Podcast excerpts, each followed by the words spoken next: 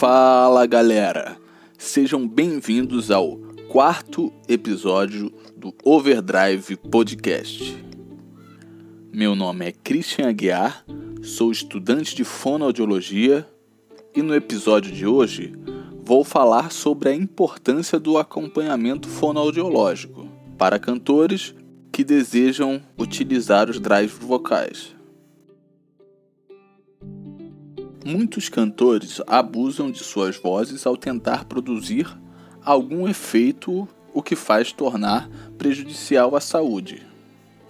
Porém, é possível produzir as distorções vocais intencionais de uma forma saudável, seguindo princípios gerais do canto, usar o trato vocal corretamente e controlar as técnicas para os efeitos específicos. Teoricamente, para a produção das distorções vocais intencionais de forma saudável, é necessário se concentrar principalmente no trabalho do trato vocal e laringe, reduzindo riscos de forçar as pregas vocais. Sendo assim, é possível produzir esses efeitos saudavelmente.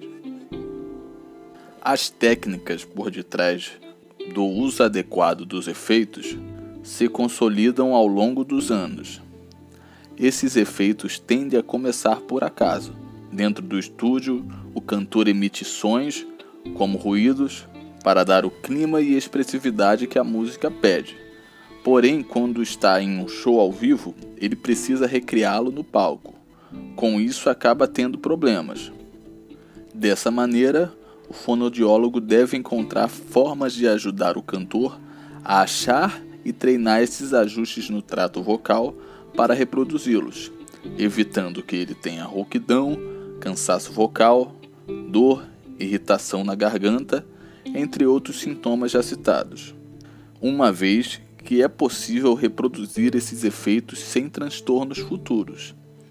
É importante se ter os conhecimentos básicos sobre anatomia e fisiologia para ter a performance desejada e minimizar os riscos de danos à saúde da voz, ainda mais se tratando de distorções vocais.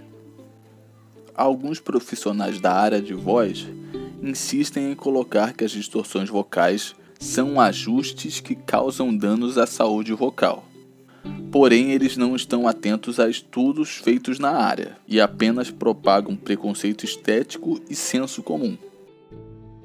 O trabalho do fonoaudiólogo com esse cantor é proporcioná-lo habilidades básicas e conhecimentos do aparelho fonador, na parte dos ajustes específicos em fonte, filtro, articulação e respiração, dando um bom rendimento vocal e prevenindo de distúrbios vocais provenientes do mau uso da voz. São necessárias orientações ao cantor relacionadas à prevenção, como ter uma boa hidratação, evitar o uso de bebidas alcoólicas durante alguma apresentação, ter uma boa higiene vocal é necessário visando o futuro da sua voz.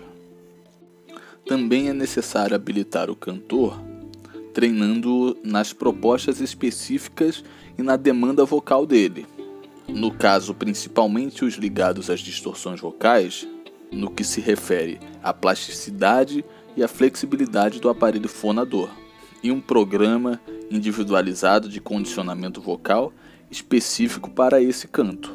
É necessário aquecimento e desaquecimento específicos à demanda vocal, exercícios de condicionamento para melhorar a estabilidade e flexibilidade na emissão da voz. E assim termina mais um episódio do Overdrive Podcast. Espero que tenham gostado. Até a próxima. Valeu!